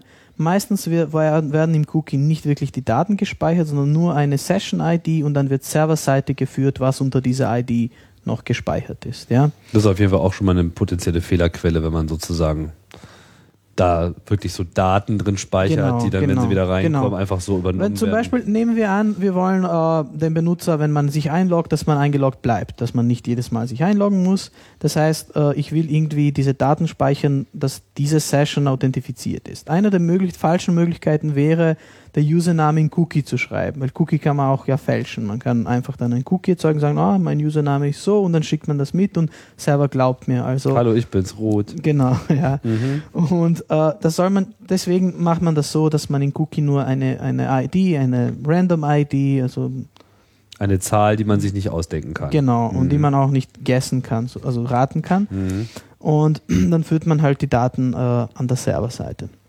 Ja, eine andere Möglichkeit ist, äh, und ich, wird verwendet, wird verwendet, wenn man, wenn Cookies zum Beispiel disabled sind oder könnte verwendet sein, ist, dass man diesen Session-ID-Parameter immer in den URL, also Das macht immer diese hässlichen URLs. Genau, das ist, äh, kennt man vielleicht von PHP, weil PHP kann das, also das ist so eine Einstellung in PHP, also wie sollten die Session-IDs geführt werden und das kennt man so PHP SES-ID oder sowas. Mhm. Also, Was natürlich gesehen. sehr blöd ist, weil die URL mal leicht was ist, was erstens irgendwo mitgeloggt wird, zweitens, was ich jemandem schicke, wenn ich irgendwie jemandem sage, hey, schau auf diese Seite und wenn der dann mit meiner Session-ID, die in meinem Link halt dann drin steht, äh, draufklickt, dann ist auf einmal er auch als ich eingeloggt oder so. Genau. Wenn Beziehungsweise, Vor allem auch als da das ja dann wahrscheinlich noch gegen IP-Adressen Genau, gegengecheckt wird, halt. ist es dann aber eine unglückliche URL, das heißt eine ungültige URL, sprich man kann das auch nicht bookmarken, ist eigentlich eine doofe Ja. Idee. Genau, also URLs sind ja ganz, ganz Ja. zentral, eben auch bei REST noch viel mehr, mit denen sollte man nicht. Genau, und sie werden, sie werden meistens auch als Referrer übermittelt. Ja. Das heißt, wenn, wenn ich einen Link klicke, dann schreibt der Browser auch einen, also im Header eine Refer-Information, woher kommt dieser Klick. Und wenn man so eine, so eine Session-ID drinnen hat, dann wird das geloggt auf dem fremden Server. Das ist also, das sind sozusagen die Basics. Keine gute Idee. Genau. Und äh, dann gibt es halt äh, magst du die, die Cross-Site-Scripting und CSRF? Also welche Ja. Session Management Methode verwendet ihr? Also ihr habt Cookies und ihr habt da eine Referenznummer drin. Genau, wir verwenden also. Wir haben da noch eine Eigenheit, ich weiß nicht, wie sehr man darauf eingehen soll, aber eigentlich eins, eine unserer größten Herausforderungen bei Soup konkret war, ähm, dadurch, dass wir ja gesagt haben, das funktioniert auf verschiedenen Domains. Du kannst, das, du kannst dein Soup auf deiner eigenen Domain laufen lassen, aber wenn jetzt jemand anderer daherkommt, der auch bei Soup eingeloggt ist, soll er auch, also soll deine Seite erkennen können, dass er bei Soup eingeloggt ist, obwohl das auf einer ganz anderen Domain läuft. Und das, das Haupt-Security-Modell von JavaScript ist eben ähm, das äh, Single Domain Origin oder wie das heißt, also dass äh, nur ein JavaScript, was äh, auf der gleichen Domain läuft, etwas mit Seiten machen kann, die auf dieser, dieser Domain sich befinden. Also ich Mhm. kann nicht in einem Frame, der auf irgendwas anderes zeigt, dort kann ich nicht zugreifen mit JavaScript äh, und so weiter. Ich kann nicht ein Cookie setzen für eine fremde Domain und solche Sachen. Ähm, und das war halt dann kompliziert, äh, einen Mittelweg zu finden, der eben sicher genug ist, wie ich Cross-Domain-Login implementieren kann. Ähm, in, Im Endeffekt ist es so, dass wir bei Soup ähm, alle sensitiven Daten nur in, alle sensitiven Cookies nur auf www.soup.io haben und alle User-Subdomains und User-Custom-Domains, ähm, auf denen sind nie sensitive Daten. Also äh, wenn dort irgendwas passiert, äh, kann sich nicht jemand einloggen unter deinem Namen. Mhm. Ähm, hat dann ein paar Tricks gebraucht, aber ich glaube, da müssen wir nicht so genau ja, das ist. Ihr fühlt euch- Betriebsgeheimnis. Ihr fühlt euch, ist ja nur ein Podcast, Ja. hören nur mehrere tausend Leute zu. ähm, aber ihr fühlt euch jetzt äh, erstmal ausreichend sicher? Ja, ich meine, Trickfrage. Nein, das ist kein Challenge. Also ich würde, ich würde nicht, äh, ich würde nicht das sozusagen als Challenge jetzt sagen, so wir sind sicher und so weiter. Sicher sind da Lücken, also Lücken, wenn man sich das genau anschaut. Aber wir haben, wir haben geschaut, dass diese Basic Cases also ge gecovert sind und so weiter. Äh, ja, Macht ihr denn jetzt auch Security-Tests? Oder steht das genauso auf der Liste wie Usability? Ähm, ja, wir haben schon Security-Tests gemacht, jetzt äh, nicht laufend momentan. Also wir haben keine automatisierten Tests momentan. stimmt. Aber wir, also Gibt es denn so Websites, die einen so irgendwie ballern on demand? Das gibt's, haben wir aber noch nicht verwendet, oder? So Pentest-Maschinen? Ja, ja. Komme ich jetzt gerade drauf, weiß ich gar nicht, ob es sowas gibt. Gibt's hm, das? Ich glaube schon, ja, ja. ja, gibt's aber. Wir wissen es nicht. Wir wissen es nicht. Okay, kein Problem. ja, Ja, vielleicht hast du noch was? noch kurz ein, Ja. ein, anschneiden. Äh, Cross-Site Request Forgery ist auch immer ganz böse. Das, das wird am, am, am liebsten übersehen, ähm, dass wenn jemand eingeloggt ist und er kommt auf eine fremde Website, kann ich ihn, ohne dass er das merkt, äh, ihn, seinen Browser dazu bewegen, dass er bestimmte URLs aufruft, die nicht mir gehören. Also einfachste Möglichkeit ist, ich mache zum Beispiel einen Image-Tag, ich tue so, als würde ich hier gerade ein Bild laden wollen, aber da schreibe ich dann halt rein, ich weiß nicht, google.com slash search q ist gleich äh, irgendwas und dann hat er quasi sein Browser und seine IP hat jetzt diese Google-Suche abgesetzt, ohne dass er es überhaupt weiß. Mhm. Und eben, was, wobei Google-Suche vielleicht auch nicht so harmlos ist, da wurden ja auch schon Leute dafür festgenommen. ähm, aber also wenn ich statt dieser Google-Suche zum Beispiel äh, bei einer Web-Applikation eine, eine, eine URL habe, wenn die aufgerufen wird, dann äh, ändere ich mein Passwort oder so von dem aktuell eingeloggten User oder dann poste ich was. Mhm. Äh, dann kann ich das mal schnell jemanden unterjubeln und dann hat er durch den, allein durch den Besuch auf meiner bösen Website hat er diese Aktion woanders getan. Da muss ich nicht mal sein Passwort wissen oder sonst was. Und das wird äh, gerade auch, glaube ich, bei Ruby on Rails Applikationen ganz gern übersehen. Also das Stimmt, hat nicht, äh, gegen, gegen das gibt es kein, bei Ruby on Rails kein eingebautes Was kann man denn dagegen tun? Genau. Äh, was man dagegen tut, ist, man, äh, man generiert äh, eine Art Token. Und das beim, also das, wenn eine Aktion, die, die zum Beispiel wie Change Password und so weiter ausgeführt wird, sie erwartet einen Token. Und dieser Token wird bei der Form, die den Request absetzt, also wo der Request stattfinden soll, wird also wird generiert, ja. Und die Applikation, die das Token generiert hat, weiß, was für ein Token kann sie erwarten. Und der ist meistens von Session abhängig und so weiter. Und ja, Im Endeffekt macht man sich zunutze, dass eben bei dieser Angriffsform jemand äh, einen Befehl quasi absetzen kann, aber nicht auslesen, was dort vorher war und was dort dann nachher das Ergebnis davon war. Und deswegen schreibe ich einfach vorher quasi einen geheimen äh, Schlüssel dort hinein, der sich jedes Mal ändert, den eben diese Applikation nicht wissen kann. Und äh, das garantiert, Motto, dass der User. Diesen Button darfst du nur wirklich klicken, wenn Hier. du mir das sagst, was ich dir vorher Genau, zugeflüstert genau. habe. In Ruby, in Rails gibt es eine, eine, wie soll ich sagen, oft, viel oft übersehene Sicherheitslücke und zwar, dass äh, in, in beliebigen Rails-Beispielen und in Rails-Büchern und so weiter wird, äh, wird äh, ein Objekt in der Datenbank erzeugt aus einem Params, also aus einem aus HTTP-Parametern, sozusagen per diese Magie. Das heißt, äh, man kann man sagt zum Beispiel, man hat eine Form und sagt Sign-up-Formular und dort sind äh, Login und Passwort. Und äh, meistens ist es so, dass man sagt äh, user.create und dann sagt man params user. Und alles, was in diesem params user gewesen ist, äh, wird einfach äh, dem, dem Modell übergeben. Wenn man zum Beispiel jetzt denkt und sagt, okay, ich, gebe, ich falsche den Request und sage, ich setze auch ein Feld admin ist gleich true, und in der Datenbank gibt es ein Admin-Feld, dann wird das eins zu eins übernommen ohne jegliches Filtering. Das ist per Default Behavior von Framework, das ist sehr gefährlich. Das heißt, man, man, man hat im Endeffekt ein Formular gebastelt, wo du halt nur zwei Eigenschaften dieses Users definiert hast, nämlich zum Beispiel Genau. Username und Passwort. Äh, und die meisten kontrollieren dann nicht, ob wirklich nur diese zwei mitgeschickt wurden oder nicht zusätzliche. Und wenn da zufällig jemand weiß, wie meine zusätzlichen Felder heißen, kann er diese Werte eben auch setzen. Genau. Ähm, Sind wir im Prinzip aber wieder da, wo wir vorhin schon waren. Man darf einfach nicht einfach eins zu eins Genau. äh, das übernehmen, so äh, ungeprüft, sondern man muss eigentlich immer eine Translation drin haben. Genau. So Aber das ist halt, das ist halt schon Wand konkret haben, ne? ein, ein Framework-Problem hier. Also weil das so einfach gemacht wird, Mhm, verstehe. äh, dass Stimmt, mal mit dass einer man- Zeile einfach alle Parameter übernehmen. genau, genau. Also das man, sollte man halt nicht machen. Ja, das ist, und das Problem, also das größere Problem ist, dass das hm, heute auch, wenn man, also die, neu, die neueste Ausgabe von dem Rails-Buch, also steht das irgendwo klein, also so in einem halt Tipp und so, ja, also Mhm. man soll auch das beachten und so weiter. Das ist nicht irgendwie, das Kleingedruckte sozusagen. genau, ja, und das, das soll man beachten.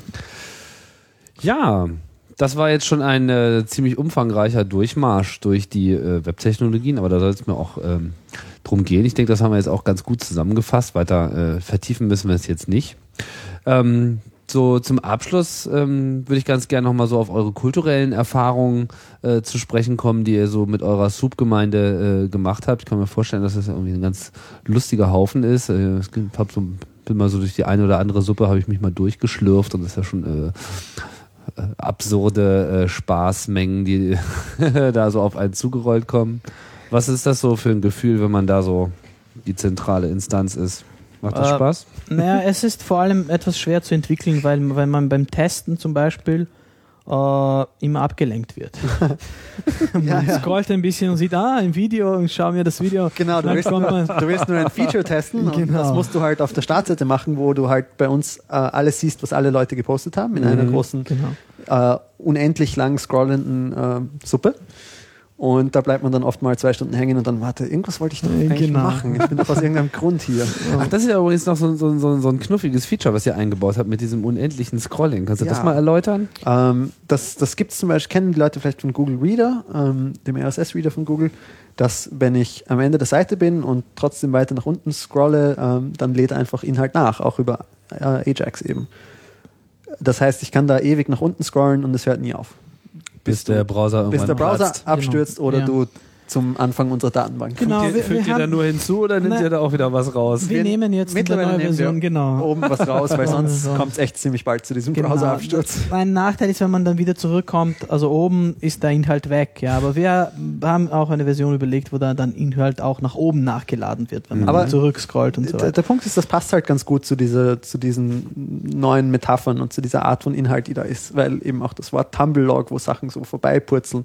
Es ist jetzt, ähm, die, einzelnen, die einzelnen Posts haben nicht so eine hohe, ähm, sind nicht so prominent, dass ich da jetzt äh, nochmal draufklicke und mir das lang durchlese oder so, sondern ich kann da schnell mal vorbeiscrollen. Manche Sachen interessieren mich, manche nicht. Äh, ich habe zum Beispiel auch nicht diesen, diesen Druck, dass ich alles gesehen haben muss. Also wie wenn ich ähm, in meinem RSS-Reader steht dann halt, ich weiß nicht, von irgendeinem Blog habe ich 15 Posts ungelesen und das ist so ein Druck, oh mein Gott, ich muss diese 15 Posts lesen. Wenn ich dann mal auf Urlaub fahre und zurückkomme, dann steht da 1700 und dann denke ich mir, oh, diese, also Mhm. das war auch ganz wichtig, dass wir auch diese Psychologik, psychologischen Hürden wegnehmen. Also einerseits oh, ich muss jetzt da was, was Wichtiges reinschreiben, ich muss jetzt äh, einen tollen Gedankengang haben, der noch nie auf der Welt existiert hat. Wir wollen es den Leuten so einfach wie möglich machen, was zu publizieren äh, und dann nicht ähm, Qualitätsansprüche ähm, anlegen. Was also manchmal die Kritik ist so. Also Weblogs sind doch eh schon wie gibt, da gibt es diese Duden-Definition. Äh, Katzenbilder. So. Katzenbilder, genau. Genau, Internet-Tagebuch mit Katzenbildern. Genau. Fukami hat mal Soup ganz nett beschrieben als so, äh, warum soll ich einen Blog führen, wenn ich doch auch einfach nur Katzenbilder klicken kann? So, das macht doch mehr Spaß. Ähm, Lol. Aber also wir, wir, wir lassen uns da eigentlich gar nicht drauf ein, auf diese, diese Wertigkeitsdiskussion, was jetzt, also das Internet ist groß genug, Speicherplatz ist billig, jeder kann da reinhauen, was er will. Das ist nicht, das muss nicht jemand moralisch absolut entscheiden, was jetzt wert ist, gepostet zu werden und was nicht. Und es ist ja, es ist eben eine sehr persönliche Art des, des Publizierens, weil das hauptsächlich meine Freunde interessieren wird, was ich mir da zusammensammle und vielleicht nicht jetzt jemanden, den ich überhaupt nicht kenne. Aber genau, und so passt halt zusammen, dass ich da einfach schnell durchscrollen kann äh, und mir Sachen rauspicken, die ich dann reposte oder ja, einfach. Spaß am Gerät, Spaß genau, am Netz. Spaß am Netz, ja. Okay, ich denke, da haben wir es doch zusammen. Christopher und Esat, vielen Dank für das äh, ausführliche Gespräch. Die Suppenfabrikanten des Internets. Und ja, vielleicht habt ihr auch Spaß mit Soup, Soup.io, könnt ihr ja mal klicken. Irgendwie ist auf jeden Fall sehr lustig. Viele Katzenbilder und auch andere äh, tolle Sachen sind dort zu finden. Ja, und äh, ich sag äh, danke, das war's. Chaos Radio Express 72. Webtechnologien einmal durchgestiefelt. Äh, vielen Dank und äh, tschüss.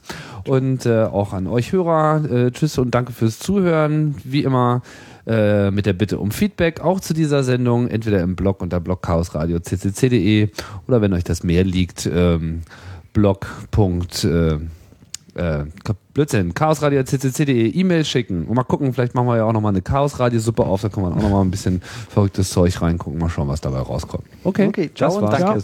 Tschüss.